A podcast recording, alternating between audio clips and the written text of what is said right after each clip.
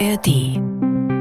Also was mir wichtig ist, sich klarzumachen, dass Familien in der Regel nicht die Energie haben zu demonstrieren, für ihre eigene Anliegen zu kämpfen, weil sie dafür die Kraft nicht mehr haben. Und deswegen braucht es politische Institutionen, aber auch zivilgesellschaftliche Institutionen, die das richtig ernst nehmen. Bleib Mensch. Ein Podcast von NDR Niedersachsen mit Arne Torben Vogts und Petra Bahr. Sehr herzlich willkommen zu einer neuen Folge von Bleib Mensch. Heute, ich weiß nicht, wird das heute so eine Art äh, Selbsthilfegruppe, Petra? Grüße dich. Äh, das ist zu befürchten. Ich kann dich ja jetzt heute mal begrüßen als Vater, Ehemann, Sohn, ähm, denn heute geht es ja um Familie.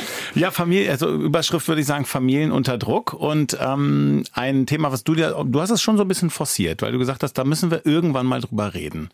Weil dich das beruflich auch umtreibt. Ist das auch im Ethikrat gelaufen, die Thematik, oder wie kommt's? Also ich glaube, Familien sind auf vielerlei Weise unter Druck. Zum einen sind sie selten Thema im politischen Kontext und haben selten auch die Energie, ihre Anliegen wirklich laut und vernehmlich zu vertreten, weil sie ja etwa zum Beispiel kleine Kinder haben oder alte Eltern pflegen. Ich kann sagen, was denn noch alles, ähm, weil sie heißt, abgelenkt und überfordert ja, sind. Weil ja, weil sie eben in vielerlei Hinsicht am Limit sind. Es gibt Familienkonstellationen, etwa Alleinerziehende, die in besonderer Weise vernachlässigt werden, politisch, aber auch so in der gesellschaftlichen Aufmerksamkeit. Paarbeziehungen sind unter Druck, Familienkonstellationen sind komplizierter geworden. Scheidungen sind auf der einen Seite ganz üblich und auf der anderen Seite erzeugen sie in jeder Familie enormen großen Schmerz. Mhm. Und ich sehe als jemand, die ja auch seelsorgerlich ähm, Menschen in Familienkonstellationen begleitet, auch zunehmend die große Last, dass alte Eltern begleitet werden wollen, während die Kinder mitten in der Pubertät sind äh, und man gleichzeitig noch ein erfülltes Paarleben haben soll, berufstätig erfolgreich sein soll ähm, und dann am besten jedenfalls für Mütter gilt das ja leider auch noch gut aussehen, den Eindruck vermitteln, dass das alles locker von der Hand geht und vielleicht noch einen Kochblock du, äh, schreiben. Für Väter, weil ne, passt ja heute, wir haben ja beide Positionen vertreten, auch finde ich gleichzeitig noch ein guter Vater sein, ein Stimmt. stattfindender Vater, nicht nur zur Arbeit gehen und irgendwie so dieses alte Rollenmodell und dann, also ich merke an mir nämlich auch so dieses, dieser, dieser gefühlte Druck irgendwie so von allen Seiten. Deshalb, wir sind, ich merke, wir sind schon direkt reingesprungen in die Folge, also vielleicht nochmal erstmal, also schön, dass Sie auch alle dabei sind und uns wieder zuhören, wie wir hier versuchen, heute auch wieder zu überlegen, wie wir Mensch bleiben können angesichts von Herausforderungen. Und heute ist es wirklich mal die Herausforderung Familie, die, das nehmen wir schon mal vorweg, auch wirklich eine Herausforderung ist. Also immer dieses IT-Teilen dieser glücklichen Familien, die man so sieht in den ganzen Werbespots etc. Dem wollen wir heute mal auf den Zahn fühlen und uns fragen, ob das denn, ähm, ob es, ob es schlimm ist, sag ich mal, wenn es zu Hause doch drunter und drüber geht. Ähm, die Folge können Sie natürlich auch in der ARD Audiothek hören. Und ähm, ich hatte es schon gesagt, so Überschrift heute Familien unter Druck. Also ich glaube, das ist vielleicht auch ein Thema, was noch so ein bisschen mit Corona fing das ja eigentlich, finde ich, so richtig an, dass man so mal gedacht hat, boah, wie sieht's eigentlich aus in den Familien? Schwierige Lage hier und da. Über, über was für einen Druck würdest du sagen, reden wir da heute? Du hast eben gerade schon viele Beispiele genannt. Ähm, ist es ein wirtschaftlicher Druck? Ist es ein finanzieller Druck? Ist es ein erzieherischer Druck? machen wir, haben wir zu hohe Ansprüche? Was ist, was ist, was ist das? Familie im Jahr 2023, 24 sind wir schon. Ich glaube, was ist, es ist, was ist da los? Es ist eine komplizierte Gemengelage, die auch ganz viel mit Selbstbildern zu tun hat, die sich enorm verändert haben. Was ist eine gute Mutter? Was ist ein guter Vater? Mhm. Wie ist man ein gutes, erwachsenes Kind? Was bedeutet das eigentlich, wenn man 600 Kilometer auseinander lebt? Ähm, durch die Mobilität, durch die andere Art, sein Leben zu führen, äh, ist die Familie ja keine Selbstverständlichkeit in dem Sinne mehr, dass alle an einem Ort leben und damit die Rollen auch klar sind. Dass das in diesen Kontexten auch hochkompliziert und enorm umfrei war, ist, glaube ich, einigermaßen gut beschrieben. Aber mit der Freiheit und der Selbstentfaltung und der Gestaltung auch von Familienkonstellationen sind die Anforderungen trotzdem enorm gestiegen, glaube ich. Auch weil die Begleitsysteme gerade ja kollabieren. Also heißt, äh, die Kita ist ständig geschlossen, weil es nicht genug genug ähm, Menschen gibt, die mhm, Kinder Erzieher, gut begleiten. In den Schulen fällt ständig der Unterricht aus. Gleichzeitig ist die Anforderung in den Berufen auch deutlich gestiegen, weil ja viele auch merken, dass der Veränderungsdruck auch in ihren Berufen eine Rolle spielt. Und dann gibt es ja auch so eine Gegenbewegung, die sagt, ja, mehr Zen im Leben, mehr Ruhe, konzentriere dich auf das Wichtige. Und wenn man in den Social Media unterwegs ist, hat man das Gefühl, ja. da gibt es dann äh, so Stories, wie man um 5 Uhr morgens aufsteht und seine schöne Morgenroutine gestaltet und dann in ein aufgeräumtes beiges Kinderzimmer kommt, wo ein glücklicher Teenager darauf wartet, kurz noch die Französisch-Vokabeln zu wiederholen. Und das heißt, wir sind ja auch permanent konfrontiert mit Bildern, die uns den Eindruck vermitteln, ich kriege hier gar nichts auf die Reihe. Mm, ich glaube, und deshalb kann man wirklich auch mal ohne Gejammer oder ohne irgendwie zu weich gespült zu sein, wirklich auch festhalten, es ist ich weiß, ich will nicht sagen, es ist schwieriger, eine Familie zu sein oder zu gründen als früher, aber es ist auf jeden Fall anders. Ich glaube, darauf können wir uns schon mal einigen. Und ich schicke mal ein Zitat. Ich habe heute mal wieder ein Zitat mitgebracht vorweg. Richard von Weizsäcker. Die Familie ist und bleibt unverzichtbar. Bums. So, ich glaube, das können wir alle sofort unterschreiben und ich nehme mal an, gemeint ist sozusagen als, als Nukleus der Gesellschaft, als, als Keimzelle der Gesellschaft und gleichzeitig ist es so unfassbar anstrengend und kann unfassbar anstrengend sein. Und ich habe äh, in der Vorbereitung auf diese Folge mich mit, ich gehe jeden Tag zur Schule und zum Kindergarten, bringe meine Kinder weg und äh, das war richtig, hat richtig Spaß gemacht, sich mit allen, ich habe so alle gegriffen, die ich kriegen konnte und dann ist ja wirklich was ganz Tolles, wenn du, wenn du anfängst zu sagen, na, läuft's bei euch auch gerade ist schwierig so. Also wenn du ja. aufmachst und das signalisierst und sagst, keine Ahnung, und heute auch schon gebrüllt oder so, das ist ja immer sehr schön. Ne? Anstatt sich gegenseitig vorzumachen, dass alles total tutti läuft, dann, dann erzählen ja alle. Und es ist wirklich so, das kann ich sagen, ob einkommensstärker, ob einkommensschwächer, also alle Mütter, Väter, egal, sagen, ja, wir sind gerade irgendwie am Poller. Ich war heute schon zweimal überfordert und es ist ein Riesenspagat. Und gleichzeitig finde ich immer sehr interessant, ich habe mal gelesen, die Crunch-Time des Lebens. Also wirklich. Das ist ein tolles Bild. Also ich sag mal, 50 plus 60 sagen ganz häufig, äh, es war auch die schönste Zeit im Leben. Weil so viel Action war, weil so eine Verdichtung da stattgefunden hat. Und das ist so irgendwie so das Spannungsfeld, finde ich. Ja? ja, es würde doch auch niemand von uns sagen, nach so einem richtig beschissenen Tag zu gut Deutsch, wo alles schiefgelaufen ist ähm, und man vielleicht sogar noch fast sein Kind in der Kita vergessen hätte, dass die Umarmung am Abend mit so einem schmutzigen Schokoladenkuss sich äh, dann irgendwie so anfühlt, dass das alles egal ist. Das kennen wir ja alle. Und natürlich gibt es diese überwältigenden Momente und Kinder sind schon das größte Glück auf Erden und in jeder Hinsicht überwältigend. Sie sind aber eben auch überwältigend. Sie fordern enorm und ich glaube, manches hat sich auch verändert, weil natürlich Eltern viel reflektierter sind. Die wollen eben alles richtig machen oder die wollen vielleicht auch Fehler nicht wiederholen, von denen sie den Eindruck haben, dass sie sie selber auch gekränkt und verunsichert in dieses Leben entlassen haben. Sie wollen ihren Kindern gute Eltern, gute Gegenüber sein. Äh, sie wollen als Mütter und als Väter in welcher Beziehungskonstellation auch immer ihren Kindern Mut machen zum Leben, mhm. sie stark machen und eigentlich nicht, dass ihnen die Nerven durchgehen äh, oder dass es äh, zu Hause aussieht, wie ähm, als wenn im Spielzeugladen eine Bombe explodiert wäre. Mhm. Ähm, sie wollen intensiv mit den Kindern im Gespräch sein, aber auch noch die Selbstsorge betreiben, die ja jetzt so wichtig ist Na und klar, erfolgreich sein. Haben am ja, ganz so. genau. Ja. Und dieser Selbst das Selbstbild und dieser Druck, den äh, gerade junge Eltern, übrigens aber dann auch ältere Eltern sich machen, denn mein Sohn ist ja schon ein bisschen älter und da soll man dann plötzlich ja auch noch das interessante Gegenüber sein. Gleichzeitig soll man die Kinder in die Freiheit entlassen und nicht klammern. Man soll ihnen aber auch auf der Spur sein und rausfinden, wie es ihnen geht. Also es hört gar nicht auf mit diesem mhm. Bild. Und gleichzeitig sind natürlich auch die Paarbeziehungen viel fragiler geworden. Ähm, einfach deswegen, weil die Familie nicht nicht mal das, das letzte Versorgungssystem ist. Mhm. Und deswegen ist die Versuchung, sich dann ähm, so eigene Freiheiten zu nehmen und daraus auszubrechen, weil es zu anstrengend, zu kompliziert ist, ja auch größer geworden. Und das ist ja auch empirisch so, dass das genug machen.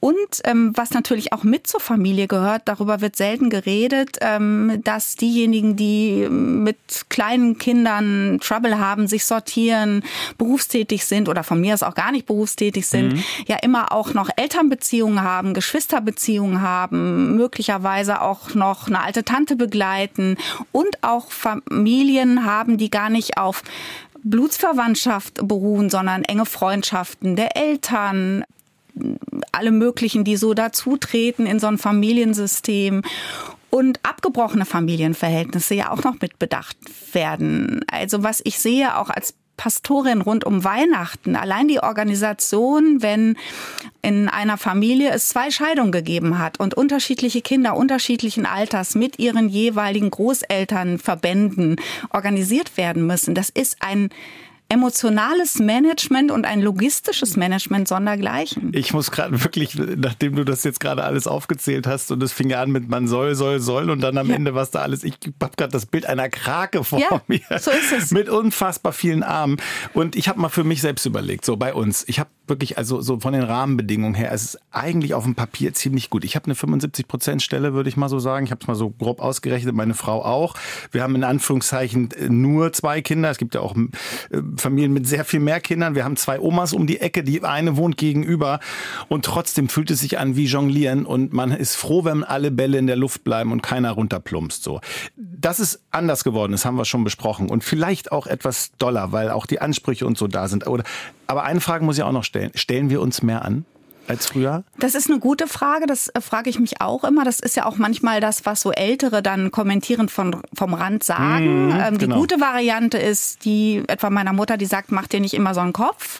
Kinder vertragen viel. Ähm, das Wichtige ist, dass der Raum der Liebe besteht. Das stimmt auch. Also gerade wenn man dann so in Versuchung ist, auch noch die besseren Coachings und die besseren pädagogischen Perspektiven zu haben, sich dann selber zu bremsen. Wir sind, glaube ich, auch eine perfektionistische Generation. Generation, aber es mischen sich ja auch ständig Leute in alles ein. Das muss man ja auch sagen. Es ist ja nicht so, dass das Private privat bleibt. Wer einmal auf einem Spielplatz auf einer Bank gesessen hat, weiß, wie sehr dann auch das eigene Kind kommentiert wird, das, was da in der Brotdose ist oder nicht ist, äh, wie groß der Ranzen ist, wie das Kind gekleidet ist, wie das Kind sich verhält. Es ist ja seltsamerweise so, dass obwohl wir nicht mehr in dörflichen Gemeinschaften leben, man dann plötzlich das Gefühl hat, 15 Erwachsene mhm. kommentieren kommentieren den eigenen Erziehungsstil und das erzeugt in mir dann immer wieder oder hat in mir dann immer wieder dieses Gefühl erzeugt, ich stehe doch unter Beobachtung, obwohl mir die eigentlich total egal sein können, die ich nicht mal kenne.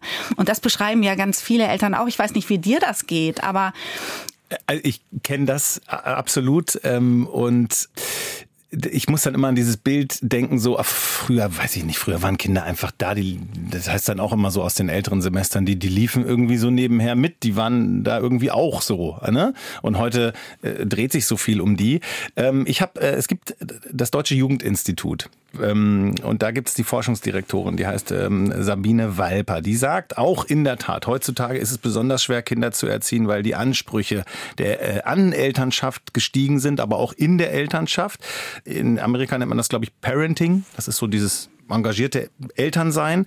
Und da sagt sie, ist ein Problem an diesem Bild oder an diesem Trend, dass quasi vermögende Eltern das viel besser hinbekommen als zum Beispiel ähm, ressourcenärmere äh, Familien, die das ja dann wiederum auch unter Druck setzt, nochmal äh, on top. Und dass sie sagt, die äh, sozialen Unterschiede, wir betrachten ja heute Familien und das ganze, das ganze, die ganze Krake, dass diese Unterschiede wirklich auch weiter gewachsen und größer geworden sind. Und ich nehme mal an, dass es deshalb auch dir ein Anliegen, heute dieses Thema zu setzen. Also wirklich Armut ist ein irre großes Thema. Ne? Also auf arme Familien kommt ja deswegen noch ein größerer Druck zu, weil man ja zum Beispiel feststellt, dass das, was Eltern an schulischer Begleitung leisten müssen mittlerweile, ja eigentlich nur geht, wenn man dann an anderer Stelle Freiräume hat. Entweder indem man sich diese Freiräume erkauft oder sich das leisten kann, das äh, in seiner Arbeit so zu gestalten, dass etwa man seine Stunden reduziert oder beide nur halbtags arbeiten oder wie auch immer.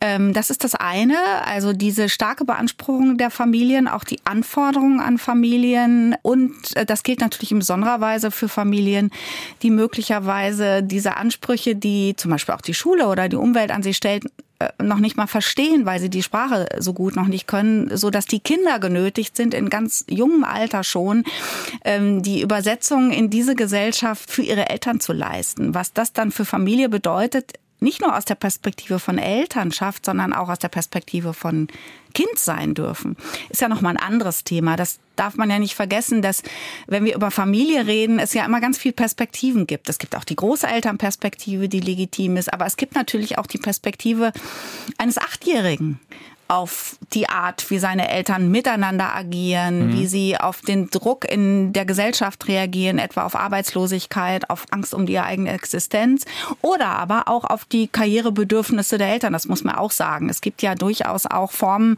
Kinder verwahrlosen zu lassen, die mit Geld gar nichts zu tun haben. Ganz im Gegenteil. Ja, ich habe noch, ähm, weil wir gerade die Forschungsdirektorin am Deutschen Jugendinstitut sagt, die auch sagt, ähm, bei der Schere, ne, ich habe ja eben gesagt, gesagt, dieses finanzielle, ähm, die geht nicht nur beim Geld auseinander, sondern auch bei der bei der Vermittlung von von Bildung. Also ähm, mhm. und das ist ja uns allen klar Schlüsselfaktor ähm, in der Wissensgesellschaft.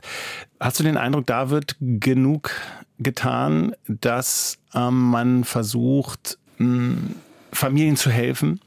Denen entgegenzukommen und zu sagen, okay, Leute, dann vielleicht kommt, bringt eure Kinder in die Kita, da sind sie irgendwie ganz gut aufgehoben. Da, also da gibt's jetzt auch nämlich neue Studien, dass man schon bei Zweijährigen sagt, es gibt immense Effekte, weil du eben auch sagtest, wenn man vielleicht die, der auch nicht so gut Deutsch spricht.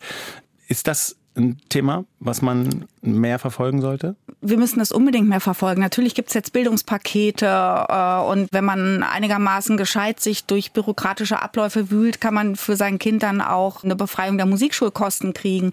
Das ist aber alles unglaublich anspruchsvoll und die Hürden sind sehr hoch. Was ich mir wünschen würde, gerade auch in ähm, Kitas und Schulen etwa den Zugang sowohl zu Sportarten, die man noch nicht automatisch auf dem Bürgersteig lernt, ja, also wie Fußball, äh, als auch etwa zu Musikinstrumenten, zum Selbstausdruck, Theaterspielen, auch so kulturelle Erfahrungen zu machen. Das ist ja alles etwas, was gerade unter massivem Druck steht, weil das als ähm, ja, luxuriöser Zusatz gilt. Wir wissen aber zum Beispiel aus so Erfahrungen, wo frühkindlich Kinder anfangen zu singen, äh, Musik zu machen, Rhythmus zu entwickeln, dass das für die Entwicklung enorm förderlich ist. Und natürlich haben Eltern mit mehr Geld und auch einem anderen Bildungskontext riesengroße Vorteile. Die gehen dann eben wie selbstverständlich etwa in eine Kinderoper, weil sie gar nicht äh, die, Schwelle so groß empfinden. Das, das sind nicht die zwei Euro, die das unter Umständen kostet, mhm. sondern das ist die kulturelle Fremdheit. Darf ich da eigentlich hin? Wie muss ich mich da benehmen? Deswegen ist meines Erachtens auch eine große Herausforderung für die Kirchen, in denen ja sehr viele Menschen, die eher grauhaarig sind, sich engagieren, mehr Platz für Kinder und junge Familien zu schaffen.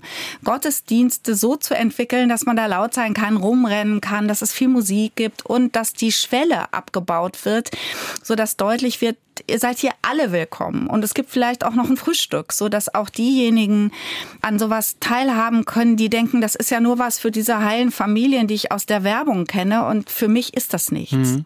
Also da die Hand reichen und quasi ziehen und, ja. und holen. Und was ich auch noch gelesen habe äh, als Forderung auch, dass also nicht nur an einkommensschwächere und vielleicht mit Migrationshintergrund Familien, sondern auch Mehrkindfamilien. So, ich habe zwei, hatte ich gesagt, ihr habt ein Kind.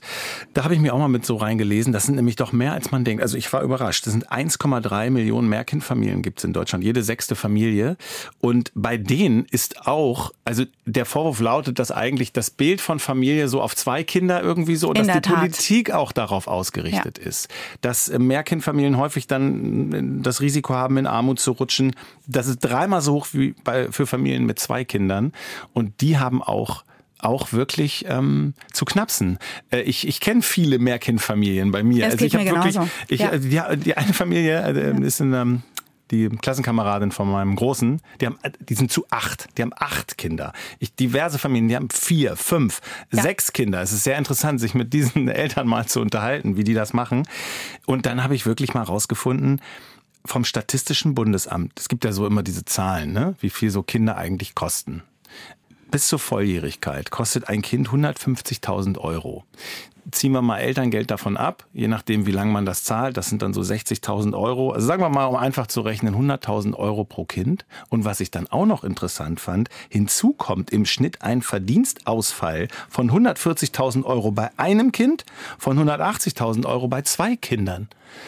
Und da sind wir wieder bei dem, bei dem, bei dem Druck, den Familien haben und dem finanziellen Druck, ohne nur den betrachten zu wollen. Also ich weiß, es gibt viele andere wichtigere Sachen noch, ne, als, ähm, als das Monetäre. Aber das, ich fand das irre, diese Zahlen irgendwie mal ja, zu lesen. Besonders, wie gesagt, mit dem Hintergrund Mehrkindfamilien. Ich, ich finde es das gut, dass du es mit den Mehrkindfamilien ansprichst, finde aber trotzdem wichtig, dass Familien nicht als sozialpolitische Herausforderung allein gelten. Ich glaube, es gibt auch Bilder von Familien. Also ich habe auch im Freundeskreis durchaus sehr gut verdienende Eltern. Ähm, haben wir Freunde mit fünf Kindern, sechs Kindern, vier Kindern, äh, die auch sich rechtfertigen müssen nach dem Motto, sind deine Kinder eigentlich ein Statussymbol oder musste das sein mhm. oder ist es euch nicht aufgefallen, die auch in anderer Weise nochmal konfrontiert sind mit so einem vermeintlichen Idealbild, was du ja eher repräsentierst mhm. mit den zwei Kindern. So als wäre das in irgendeiner Weise schon fast asozial, unabhängig von der finanziellen Ausstattung dieser Familien. Und gleichzeitig erlebe ich in diesen Familien und das muss man auch mal stark machen, dass diese Kinder in anderer Weise natürlich so miteinander sind, dass es auch eine Entlastung für die Eltern ist. Und zwar nicht, weil die Älteren auf die Jüngeren aufpassen, sondern weil das Sozialgefüge einfach ein ganz anderes ist.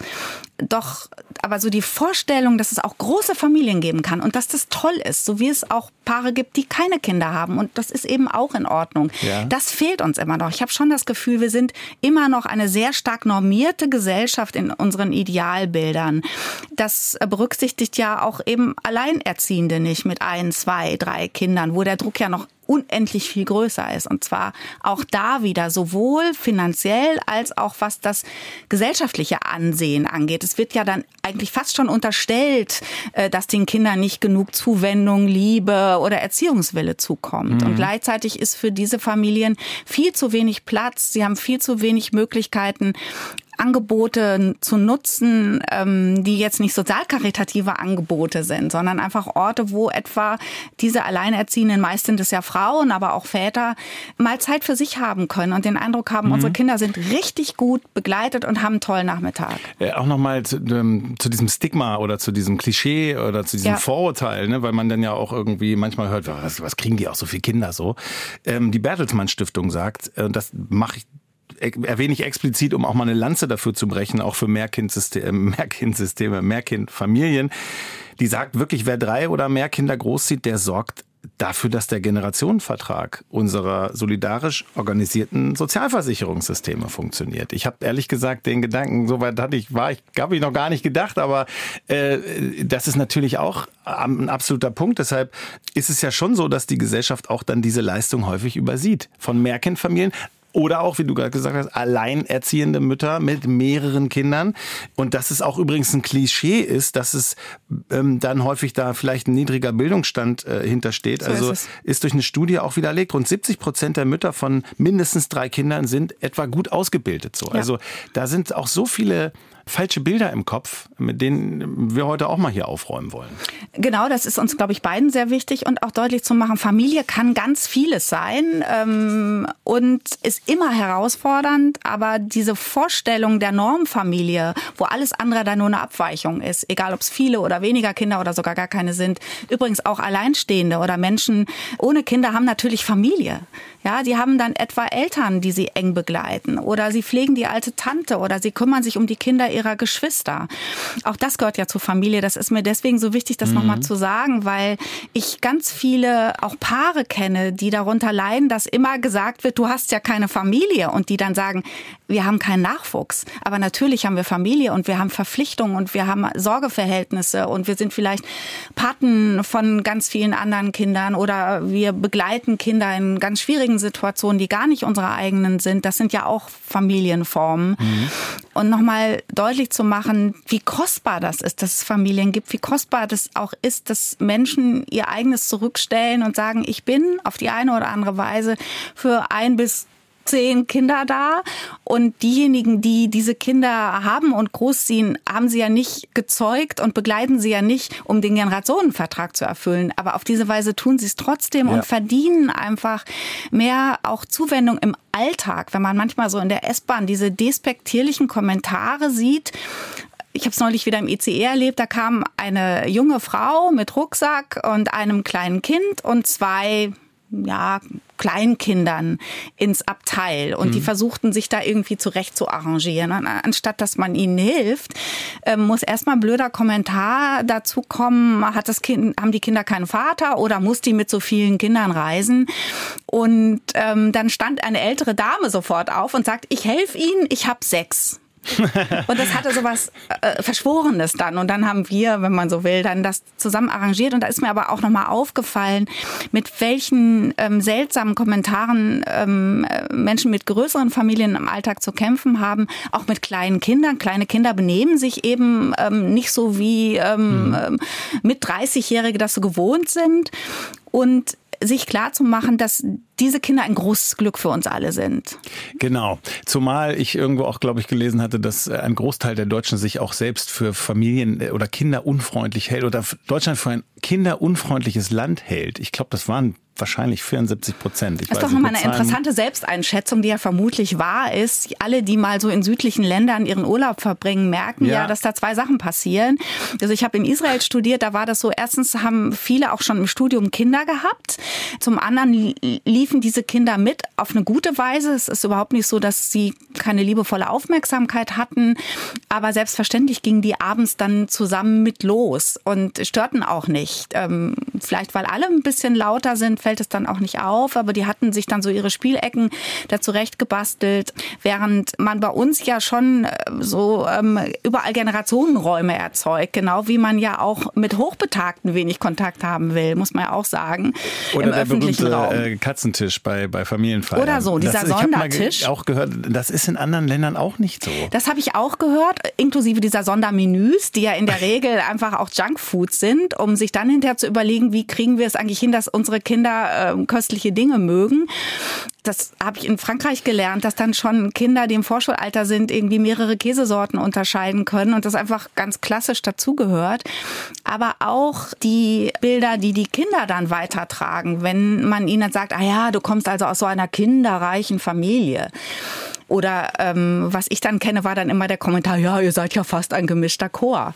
Ja, mhm. ist übrigens toll, wenn man so einen Family Chor äh, bilden kann ab und zu. Übrigens auch zur äh, Corona-Pandemie, dass auch diese acht Kinderfamilie, von der ich gerade ja. erzählt habe, das war wirklich da, ist während Corona regelmäßig die Polizei vorbei angehalten und äh, fragte, ob das hier auch mit rechten Dingen zugeht, weil da mehr als fünf Individuen auf einmal rum und wir ah, verstehe, wegen ne? der Regeln. Ja, ja, nee, nee, wir sind eine Familie und da mussten die mehrfach nachweisen, dass die auch einer aus ja. einer Familie kommen und zusammen eben äh, für sich da sein konnten.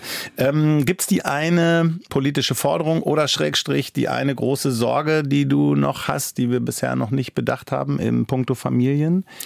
Also was mir wichtig ist, sich klarzumachen, dass Familien in der Regel nicht die Energie haben zu demonstrieren, für ihre eigene Anliegen zu kämpfen, weil sie dafür die Kraft nicht mehr haben. Und deswegen braucht es politische Institutionen, aber auch zivilgesellschaftliche Institutionen, die das richtig ernst nehmen müssen. Mhm. Ähm, dass dafür oft die Kraft und die Zeit und die Freiheit nicht da ist oder nicht mehr da ist und ähm, dass es im Sinne aller ist, glaube ich, dass Familien leichter leben können. Egal, ob es äh, Familien mit sehr vielen Kindern sind ähm, oder mit wenigen und übrigens auch Familien, wo Erwachsene sich um ihre alten Eltern kümmern. Das ist Sorgearbeit, das ist äh, Familienpflicht. Das ist eine große Leistung, die andere dann ähm, nicht aufbringen müssen, weil es diese Verpflichtung gibt, die eben durchaus ganz pathetisch auch mit Liebe beschrieben werden kann.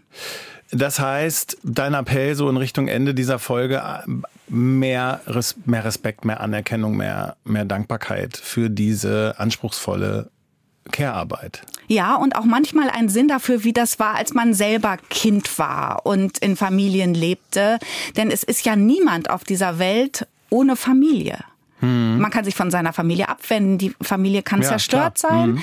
aber alle haben eine. Und ähm, deswegen das stärker wertzuschätzen, vielleicht auch manchmal einfach großzügiger zu sein, ähm, manchmal äh, Familien auch in Familien und Familien von außen eher mit Humor wahrnehmen als mit dieser typisch deutschen moralischen Strenge, wo immer kommentiert wird, was gerade alles defizitär ist. Ja, wo wir bei der Szene aus dem, aus, der, aus dem Zug wären, wenn dann so quasi eine ganze Familie da reingerödelt genau. kommt und man so denkt, oh, ja, genau. Ja, oder man wenn genau man abgehetzt zu Kita kommt und ähm, einem dann von anderen hinterher ein Vortrag gehalten wird, man habe ja sein Kind in der Kita vergessen und dieses Kind hatte ähm, als letztes, das ist so, eine, so ein Running Gag bei mir in der Familie, eine wunderbare Zeit, weil seine Lieblingserzieherin äh, dann mit ihm ein Eis auf der Bank gesessen hat und unser Sohn erzählt heute noch von diesem wundervollen, dieser wundervollen einen Stunde, mhm. während ich bis heute ein schlechtes Gewissen in der habe. du nicht funktioniert ja, hast und genau. die war großartig, diese ja. Stunde. Äh, ich habe einen Punkt auch noch, den ich vorzutragen habe, weil mein Thema ja gerade ist, also warte mal, der Kleine ist vier, der Große acht und ähm, dieses mit der Erziehung und dieser, diesem Parenting und so und dass man sich da wirklich so, einen, so einen Druck macht. Ich, ich will auch noch mal allen Eltern, die uns gerade hören, was mitgeben, was mir echt geholfen hat.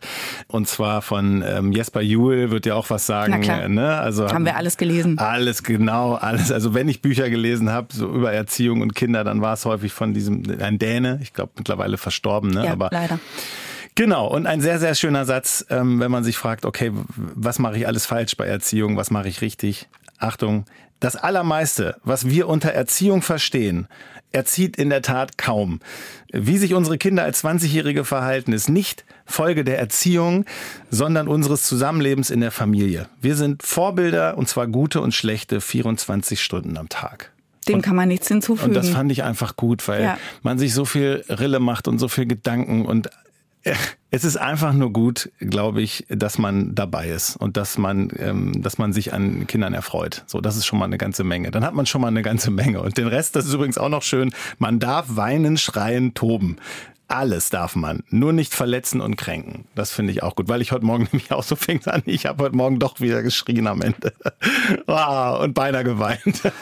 ich finde diese Formulierung, Papa, du musst dich nicht so aufregen, immer noch ganz großartig, weil Kinder ja durchaus äh, vielleicht auch mehr Sinn für die Anspannung ihrer Eltern haben, als wir uns das manchmal so klar machen. Ja, wahrscheinlich. Also die Milde, die Großzügigkeit, ähm, das habe ich auch gelernt in der Lebenszeit mit meinem Sohn, die Bereitschaft zu verzeihen verzeihen, mich Augenzwinkern zu kommentieren in meinen Schwächen. Ähm, das ist natürlich eine wundervolle Erfahrung, dass mhm. da so ein Wesen heranwächst, das einen durchschaut, mhm. wie fast niemand anders mhm. und gleichzeitig bereit ist, einen zu lieben. Ja gleichwürdig ist, glaube ich, der Begriff dazu auch von Jesper Juhl. Äh, also nicht gleich, gleichberechtigt zu sein, so, ne? Das ist ja auch häufig so, man denkt, man ist auf Augenhöhe, man diskutiert alles aus, aber gleichwürdig. Das fand ich auch ganz schön.